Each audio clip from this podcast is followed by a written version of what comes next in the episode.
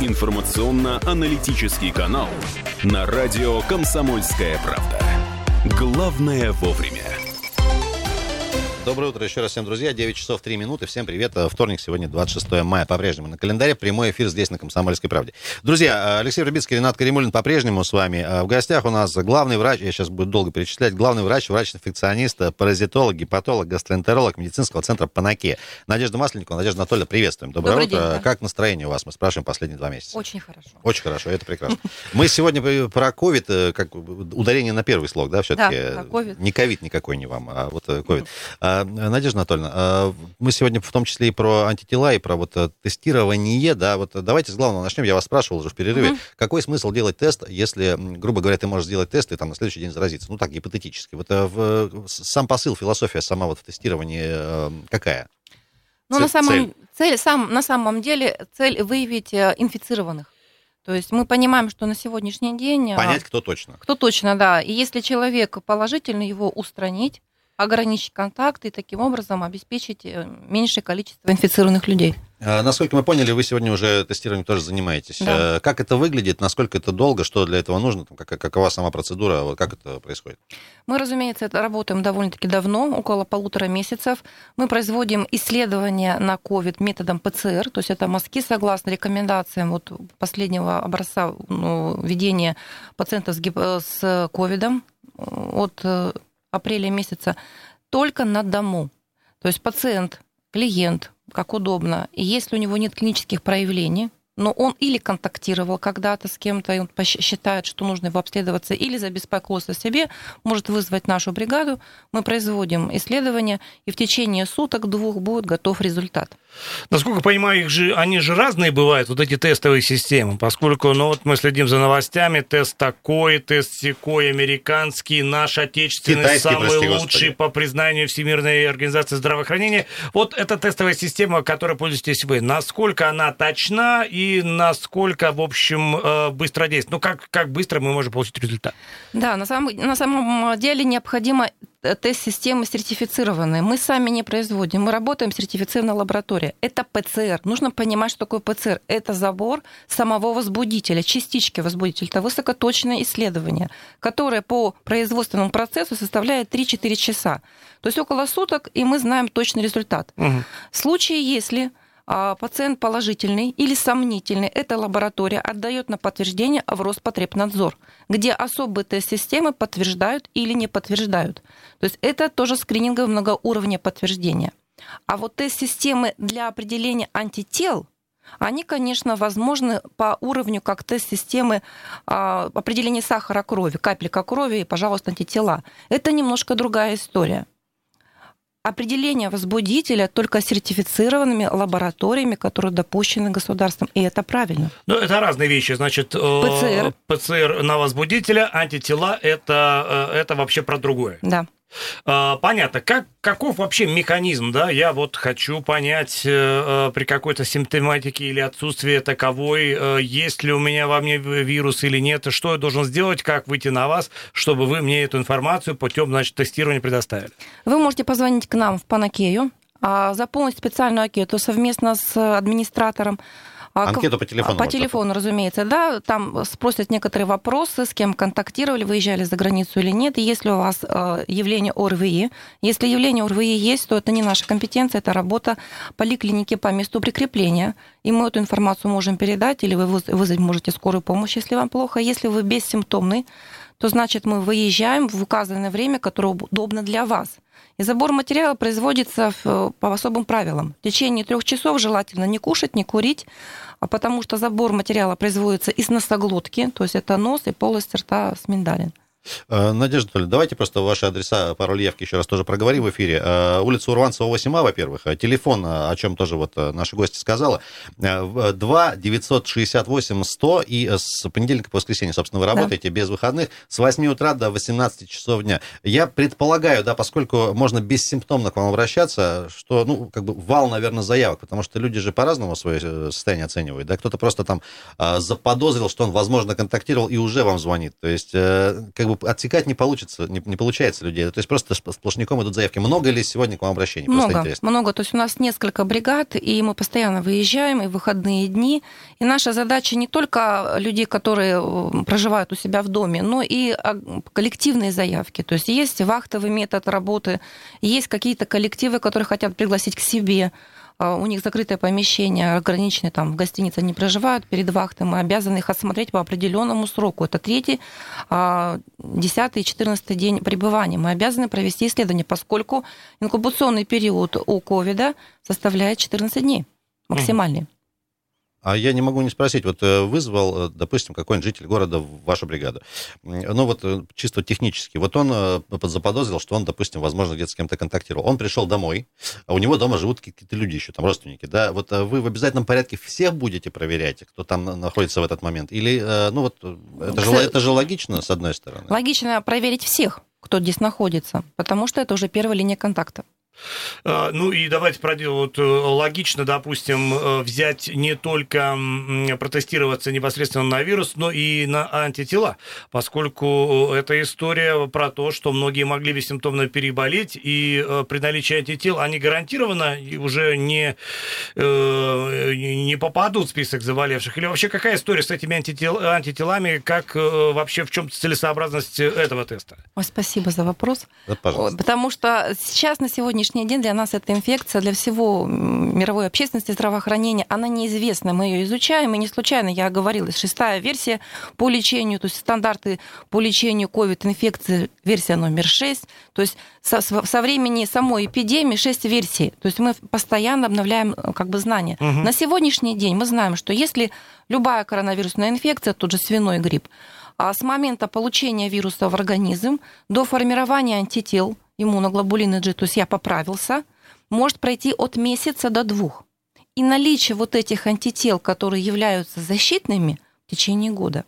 Отсюда и вакцинация по любому гриппу проводится на год, не пожизненно. То есть иммунитет нестойкий, а, ограниченный по времени. Защиту надо будет продлевать, ну, да, грубо говоря. Да, то есть получается сейчас по аналогии, если это вирус такой же коронавирус, но немножечко другой, мы должны понимать, насколько как быстро появляются антитела и насколько они долго сохраняются. И вот сейчас, конечно, мы имеем право, мы с 26 мая уже берем антитела на коронавирусную инфекцию, и мы готовы посмотреть, потому что вся эта история с декабря, есть люди, которые переболели, есть люди, которые уже имеют антитела, это правда будет интересно. Смотрите, ну население, значит, э, население, прям скажем, свято уверовало в некую теорию, согласно которой э, Россия еще в ноябре-декабре действительно проходила через что-то такое, что уже сейчас э, у людей, значит, там в крови антитела все давно переболели. Именно с этим связывают вот эту как бы низкую степень заболеваемости и вот Э, там беспрецедентно низкий уровень смертности там России, который сейчас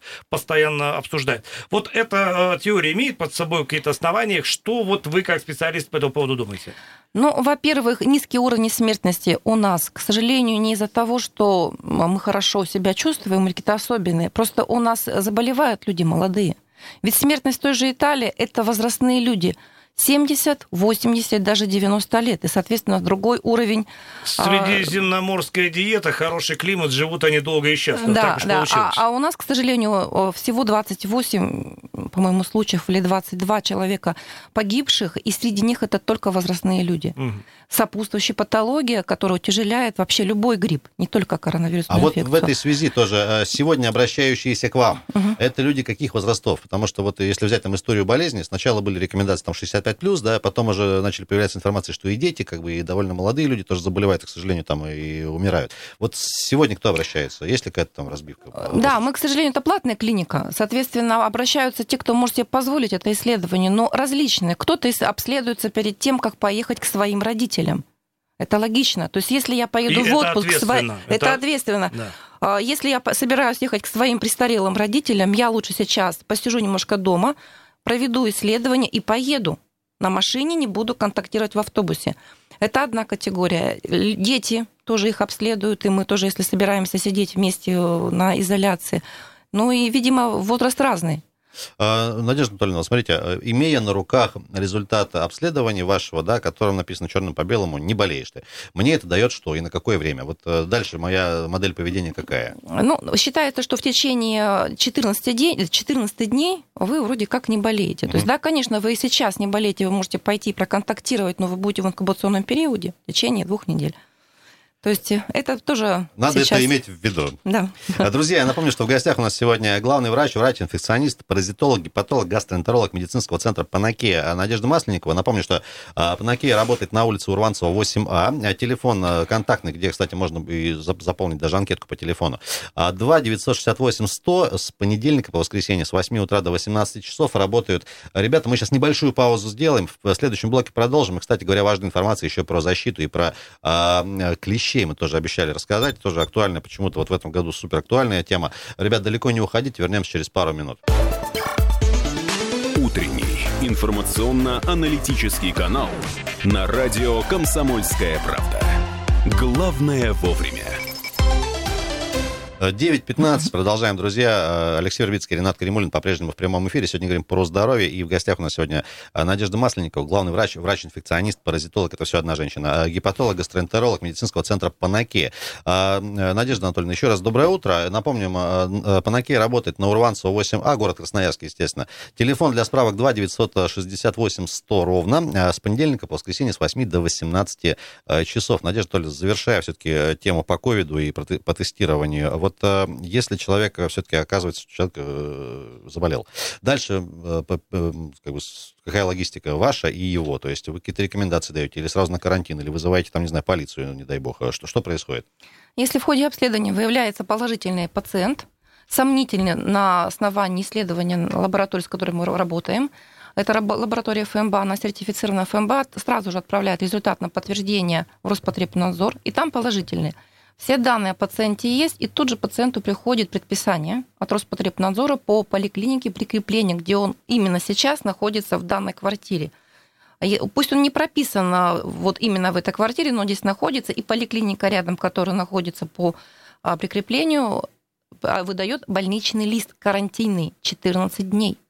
То есть пациент сразу находится на карантине. С момента первого прихода к вам, Да. и если он положительный, до момента, когда ему Да. Роспотребнадзор все подтвердит, Да. и вот проходит какое-то время. Вот все Да. это время человек где находится? Все в квартире. В квартире. Мы тут же получаем Под его, результат. под его ответственность, Под его ответственность, да. А, Смотрите, вы, в принципе, уже ответили на этот вопрос, но просто исходя из того, что вот мы сейчас э, обсудили, чтобы у людей не возникало там иллюзий каких-то, да, вот э, человек где-то был, э, после чего должен находиться там на обсервации э, две недели. Но он бежит к вам, делает анализ, говорит, у меня никакого ковида, я свободный гражданин, пошел гулять дальше. Вот, собственно, наличие отрицательного анализа э, не освобождает же его от обязанности две недели там э, провести в карантине. Да, я с вами согласна, это гражданская обязанность. Это Да. наша общественная гражданская обязанность. Мы обязаны так относиться к окружающим. Мы же не хотим, чтобы кто-то к нам пришел и заразил. Ну, то есть, несмотря на то, что э, Карантин ни на быть. какие результаты, то есть все равно э, карантин это, в общем, неизбежная история. Да, видимо, А, это надолго. важно. да. Это Можно важно. глубоко философский вопрос? Мгм. Смотрите, по поводу карантина и самоизоляции. Вот есть мнение, что, ну, грубо говоря, карантин будет, ну, условно, да, эффективен только если ты вот зашел в квартиру, и за две недели ни разу не открыл окно, ни разу не прикоснулся к дверной ручке, и вообще никуда не выходил.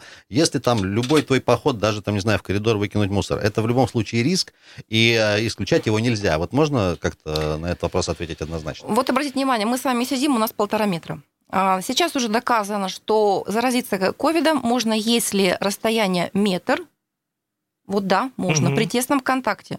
А вот если полтора метра и больше, то нельзя. То есть прогуливаясь э, в большом э, супермаркете в огромной территории, покупая продукты в маске, я заразиться не могу, риск минимальный. Гуляя по острову Татышев, если я гуляю вне э, большой сезон, когда там много людей, а больше э, спокойнее, я не заражусь. Нужно тесный контакт, район метр, диапазон метр. Мгм. Слушайте, ну, э, это очень приятно слышать в том смысле, а слышат ли вас э, люди, которые, собственно, придумывают все эти правила, благодаря которым мы тут до сих пор, в общем, на карантине никак не можем пойти и погулять в масках в тех самых э, торговых центрах? Мы не гуляем, мы выходим а, по потребности, по делу. Я понимаю, что это ответственность. Я тоже выхожу в магазин, но я одеваю маску, я прихожу, мою руки, не, не проходя домой, переодеваюсь обязательно, потому что я понимаю, что эта история будет длиться долго. Ну, это, кстати, эта история, я просто вижу по себе, по знакомым, она уже всех до какой-то рефлекторной э, реакции приучила мыть руки всегда. То есть пришел, сразу помыл руки, и это реально работает. Вот э, мытье рук – это очень эффективная история, в которую поверили все, и слава богу. Надежда Анатольевна, не могу не спросить, вот это же не первая разновидность коронавирусной инфекции, да, которую да. мы наблюдали там в нашей истории. Всякие разные гриппы раньше были, и там тоже был, был какой-то определенный уровень смертности. Почему объемы такие нынче получились? Вот вы наверняка тоже с, с коллегами обсуждаете. Э, почему вот такой масштаб? Ну, есть версия, что та э, инфекция, которая была свиной грипп ровно 9 лет назад, у нас с вами не было развито так туризм. 10 лет назад мы так не ездили каждый год. Не разносили семья. Да, да, у нас для нас все-таки поездка в Турцию была, это 10 лет назад это была большая победа для каждой семьи. А сейчас мы по 2-3 раза в год ездим. Сейчас поражение. Да. Это раз. Во-вторых, не было так развит интернет и не было такого количества интернет-пользователей. То есть информация сейчас поступает мгновенно. И в отношении, да, это вирус немножко другой. Он не может быть идентичным, как свиной. Он более сильный, он более реактогенный, соответственно, мы еще его изучаем. Я очень, пользуясь случаем, верю, надеюсь, что у нас будет вакцина от этого вируса. Поскольку в эпидемию, когда была эпидемия коронавируса свиного, я сама занималась вакцинацией, я не могла убедить людей, что нужно ставить прививку. А сейчас эта вакцина есть, называется Савигрипп.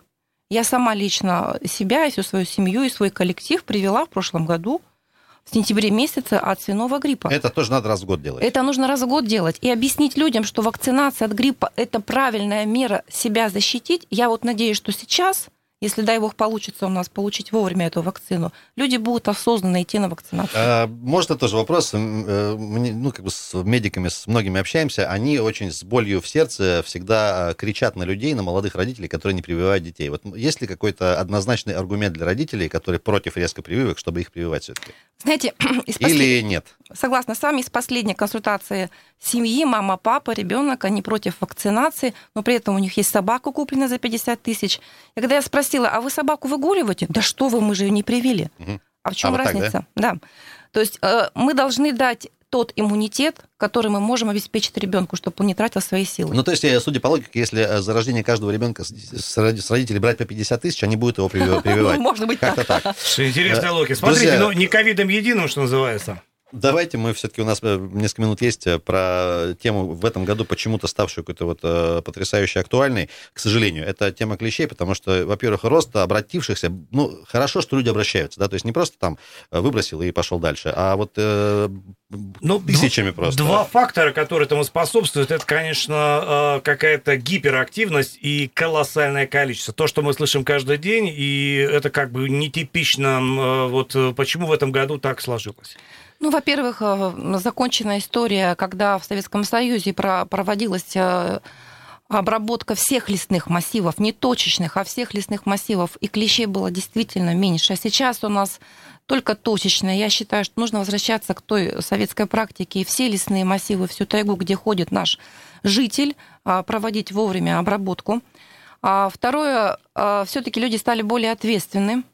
И третья диагностика. Ведь сейчас порядка семи возбудителей в каждом клеще Смотрите, выявляем. это важный момент. Значит, мы говорим про клещевой энцефалит как об основной угрозе, а это всего лишь там порядка 1-1,8% от всех клещей, а вот некий там боррелиоз, простите, если, может, неправильно эту гадость называю как-то, э, там 34%, то есть вероятность э, очень э, высокая, а мы про эту болезнь практически ничего не знаем, а там, в общем, симптоматика тоже такая диковатая, насколько я понимаю. Да, спирохет – это боррелиоз, это бабиоз, эрлихиоз, анаплазмоз и рикетиоз, то, что мы сейчас определяем.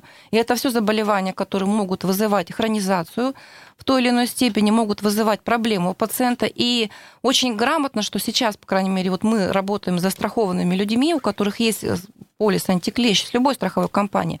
Ведь смешно сказать, по 50-60 по человек в день мы принимаем этих пациентов. У нас 4 врача-инфекциониста, 5 врачей-инфекционистов, 3 а взрослых, один профессор Мартынова Галина Петровна, угу. детский инфекционист э, Елена Петровна Тихонова. И ведь мы все принимаем пациентов по факту укуса клещей, и это очень много. Надежда Анатольевна, вот такой бытовой важный вопрос. Смотрите, есть некие, а, скажем так, не советы, а требования, да, в каком состоянии нужно привести клеща на анализ. Во-первых, он должен быть там жив, э, в каком-то комфортных условиях ему было хорошо, чтобы его там обследовали. Вариант такой, снял клеща и потерял его. Ну, он куда-то упал и убежал, вот не, некого вести, и что делать-то? Да, в любом случае нужно идти к врачу на прием, так. Потому что чем раньше вы придете, тем раньше вам назначится профилактика и по клещевому энцефалиту, и по тем инфекциям с пирохетом, которые я озвучила выше. То есть мы будем уже сразу проводить лечение, не дожидаясь проявлений. А вот когда происходит исследование клеща, мы проводим профилактику на того возбудителя, который выявлен в клеще. Еще такой важный вопрос по поводу э, цифр статистики заболеваемости вообще любыми болезнями. Есть такое мнение, да, ну, как бы, как мнение, факт, да, что чем больше тестов, тем больше э, рост количества заболевших. Это и по раку, и по многим другим э, моментам. Вот есть ли какое-то оптимальное соотношение между количеством протестированных на любые виды болезней, да, там, э, и, скажем так, выявленных случаев? Он, этот баланс вообще достижим? И он какой? Ну, в случае, если бы в каждой поликлинике... От, от, от тестирования сплошняком, условно, да, до нуля полного, вот это где вот это э, Сейчас середина? это сделать очень сложно, поскольку мы видим инфекционисты, мы видим только проблемных пациентов. Я не вижу исследования, это нужно проводить дополнительную работу. Но на сегодняшний день мы очень счастливы, что стали определять 7 возбудителей. И это здорово, поскольку ведь э, есть пациенты, которые исследовали боррелиоз и энцефалит, и ничего нет, а на самом деле суставы поражаются, нервная система страдает, хронизируется, и мы не знаем, от чего пациента лечить. А... Это проблема возвращаясь опять к э, вот важной теме, допустим, принес ты клеща, тебе сказали, что у тебя там э, что-то нашли. Дальше что делать? Вы приходите на прием к врачу-инфекционисту в кратчайшие сроки. На сегодняшний день инфекционисты должны быть в каждой поликлинике, но, опять же, эпидемия и поли... инфекционисты задействованы в другой работе. А в данном случае можно обратиться к нам. Мы работаем да, на перспективу, на перспективу, конечно, это или поликлиника по, по прикреплению, или... Ну, мощнейшая вот история, которая поможет противостоять предполагаемой инфекции, это так называемый иммуноглобулин, насколько я понимаю, и на то время, чтобы его поставить, он был эффективным, у человека есть 72 часа. Да. Я просто недавно укушал, я в теме, я погружал, значит, э, читал все это. Человек опытный. А вот за это время надо успеть, друзья. Ну, во-первых, исследовать клеща, если он есть, и вам тогда скажут, э, стоит ли суетиться или нет. Если клещ утерян без возврата, тогда без вариантов к врачу и, значит, противодействовать всеми этими делами. Друзья, еще раз напомню, что э, медицинский центр Панакей работает в Красноярске на улице Урванцева 8А. Телефон еще раз для справок.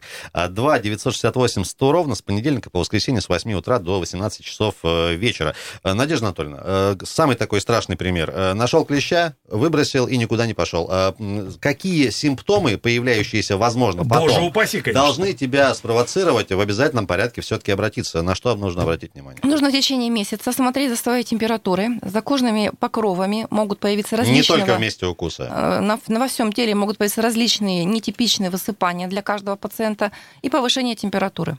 Ну и в завершение от вас небольшое пожелание нашей аудитории, естественно. Ну, вакцинироваться. Я всегда за вакцины. Вакцинироваться от клещевого энцефалита, вакцинироваться от гриппа, и, по крайней мере, вы будете защищены. И здоровый образ жизни. Это прежде всего. Друзья, на этой оптимистичной ноте еще раз говорим спасибо. В гостях у нас сегодня была и отвечала на острые вопросы, честно, как обычно. Надежда Масленникова, главный врач, врач-инфекционист, паразитолог, гепатолог, гастроэнтеролог и просто хороший человек э, медицинского центра Панаке. Надежда Анатольевна, вам большое спасибо, что к нам приходите и отвечаете. Друзья, за сим разрешите откланяться. Алексей Вербицкий и Ренат Каримулин провели для вас эфир, как обычно, в прямом эфире. Напоминаю, вопросы, реплики, комментарии, любые, возникающие 24 на 7 можно писать нам в Viber и WhatsApp, просто принимается всегда в текстовом виде, фотографии тоже и видео можно. 17 до 0. Вернемся с итогами дня. Не пропустите. На это утро все. Всем пока, всем удачи. Утренний информационно-аналитический канал на радио «Комсомольская правда». Главное вовремя.